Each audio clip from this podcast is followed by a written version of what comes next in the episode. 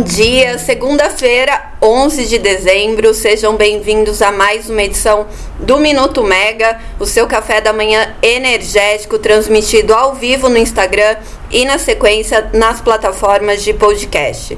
Hoje vocês ficam comigo, Natália Bezutti, nessa reta final de 2023, que tem o leilão de transmissão do, do Bipolo Graça Aranha, tem a última reunião ordinária de diretoria da ANEL, os acordos da COP28, que também está chegando ao final, e as previsões de carga para dezembro, dezembro, com um alerta para o desafio da operação a partir de 2024.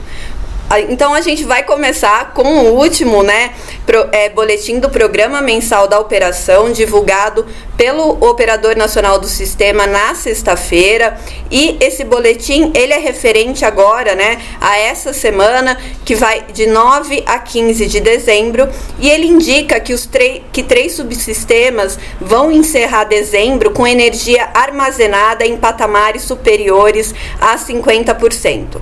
O destaque é a o, o submercado sul com que pode atingir 93%, né, da energia armazenada, a mais elevada para o mês de dezembro desde 2015 o resultado do submercado Sudeste Centro-Oeste, né, que é onde estão 70% dos reservatórios mais relevantes para o sistema interligado nacional, é de 64,6% e o maior índice também desde 2009 para Nordeste e Norte em 31 de dezembro, respectivamente, o, a energia armazenada deve ser de 50,5 e 48,5. Bom, e o Norte, né, abaixo aí dos 50%, ele já mostra um sinal de alerta, porque a gente lembra que agora em outubro, né, diante da falta de chuva ali, do cenário é, mais agravado pelo El Ninho na região norte do país, foi necessária a, a deliberação do Comitê de Monitoramento do Setor Elétrico para a operação comercial de duas termoelétricas a óleo diesel para garantir o abastecimento de energia no Acre e em Rondônia, né? E também por quê? Porque a, a bacia do Rio Madeira teve declarada a situação de situação crítica de escassez quantitativa dos recursos do Rio Madeira, que é onde está a hidrelétrica de Santo Antônio, que também teve a sua geração é, suspensa né, por um período ali, porque não tinha o um nível suficiente para geração de energia. Bom, e tudo isso eu estou falando porque porque o diretor-geral do ONS, o Luiz Carlos Fioc, deu uma entrevista para o Estadão Broadcast contando né, do desafio da operação para 2024, que pode ter que é, podem ser adotadas medidas excepcionais por conta do reservatório da região norte. E o que, que o Cioc falou nessa entrevista, né? Que essas medidas excepcionais, elas vão ser deliberadas só entre fevereiro e março, né? Tem que ver como é que começa esse período úmido que a gente está entrando agora, as chuvas do início do ano, para adoção dessas medidas excepcionais. Mas antecipar algumas medidas, né? Como controle da geração em algumas cabeceiras de rio, é, pode levar à antecipação é, de utilização de térmicas com valores é, mais baixos, né? O custo variável unitário, CVU, que é o custo de acionamento dessas térmicas, e com isso impactar menos o consumidor depois na ponta. O CIOC né, falou desse desafio, então isso pode trazer um, uma operação diferente ali para a região norte, né, uma operação diferente para o sistema interligado nacional, mas que ele, o ONS já está trabalhando né, com alguns desafios que têm se tornado cada vez mais frequentes com a, o aumento da geração de energia renovável e também é, em função da geração distribuída. Nessa entrevista para o Estadão Broadcast, o CIOC comentou que hoje um grande desafio é que no fim do dia com o desligamento do sistema de geração distribuída, o ONS tem que ver como é que vai atender cerca de 20 gigawatts em apenas 3 horas, né? Então chega o final do dia, é, o sistema demanda aí o acionamento de 20 gigawatts com o desligamento dos sistemas de geração distribuída. Bom, vamos acompanhar então como é que se dá esse início de período chuvoso e como que vai acontecer, né, a operação principalmente para a região norte, que acaba sofrendo a influência do El Ninho com menos chuvas e aí o nível do, dos reservatórios mais baixos na região. Bom, e a COP28 está chegando ao final. Na sexta-feira, cerca de 130 países assinaram o compromisso de triplicar a capacidade global de energia renovável até 2030 e também até 2030 duplicar a taxa anual de melhorias em eficiência energética anualmente.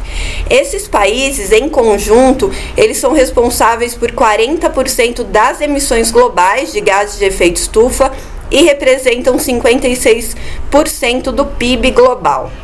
A Agência Internacional de Energia avaliou um pouco né, qual seria o efeito prático da plena implementação daquele compromisso que a gente já comentou aqui, que é a Carta de Descarbonização da cadeia da indústria de óleo e gás, né, que conta com 50 empresas que assumiram esse compromisso na carta. E segundo a agência internacional, o, com, o cumprimento total desse compromisso, abrangendo energias renováveis, eficiência e essa carta de descarbonização das petroleiras, representa apenas cerca de 30% 10% das emissões que são necessárias aí para serem reduzidas e colocar o mundo num caminho compatível com a limitação do aquecimento global de 1,5 graus Celsius. Então, agora a gente acompanha, né, como é que vão se dar novas medidas e também o que sai da COP, né? Muitos acordos foram assinados, muitos memorandos de entendimento, mas nenhum deles é, se traduz necessariamente em um investimento ou um compromisso efetivo, né? O memorando ali é a primeira parte de que é protocolos serão adotados e estudados. Então, não é um compromisso firme aí de, de investimento em descarbonização. Bom, amanhã tem a última reunião ordinária de diretoria da ANEL, terça-feira, a partir das nove da manhã. E a Camila Maia já contou aqui no minuto que estão previstos os reajustes tarifários de três distribuidoras da região norte. Então, a gente tem Equatorial. É, Amapá, Energisa Acre e Rondônia. Também tem as regras para o mercado varejista, né? Mercado varejista, o comercializador varejista já está logo ali em janeiro de 2024. E a Rápidas Transmissoras, né? A receita anual permitida delas, que contou na última reunião com um pedido de vista do diretor Elvio Guerra. Bom, mais no bloco da pauta, que é aquele assunto que não é discutido, né? Individualmente ali pelo, pela diretoria colegiada. O bloco da pauta, se não tem nenhuma mudança ou destaque, ele é deliberado de uma vez só. Nesse bloco tem alguns processos importantes, como a indicação do diretor Fernando Mosna, que é o relator do processo que trata da abertura de uma consulta pública para aprimorar a proposta de revisão tarifária extraordinária da Light. Então, no, no voto do diretor, né, que consta ali na pauta da ANEL, já indica a abertura de consulta pública.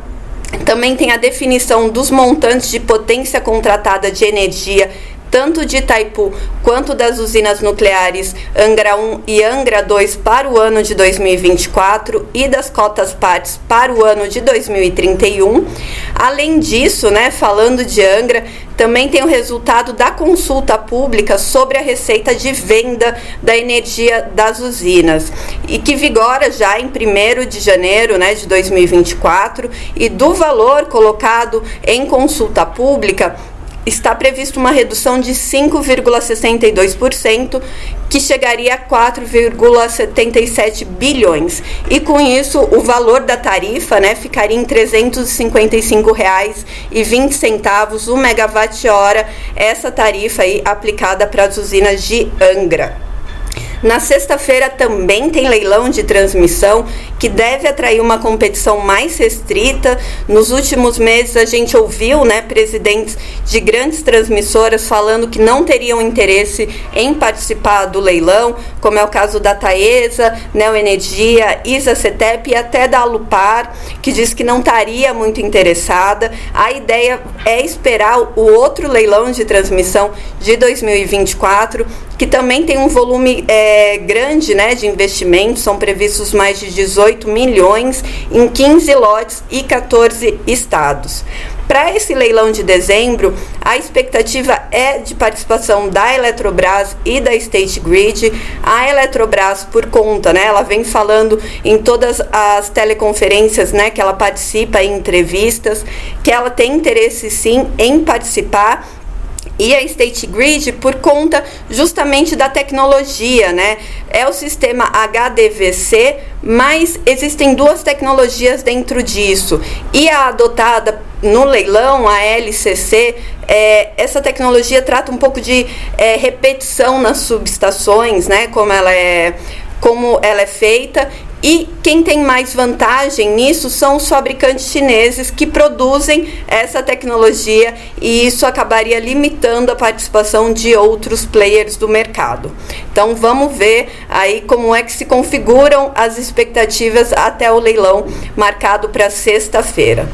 Na quinta-feira a gente tem o lançamento da Frente Nacional de Consumidores de Energia de um ranking de parlamentares com a classificação dos deputados e senadores com atuação mais favorável para os consumidores de energia, assim como daqueles que menos têm atuado é, em favor do consumidor, né? Em favor do consumidor seria o quê? A, o, os projetos de lei, os jabutis que acabam interferindo no final nos subsídios que caem na conta de energia elétrica.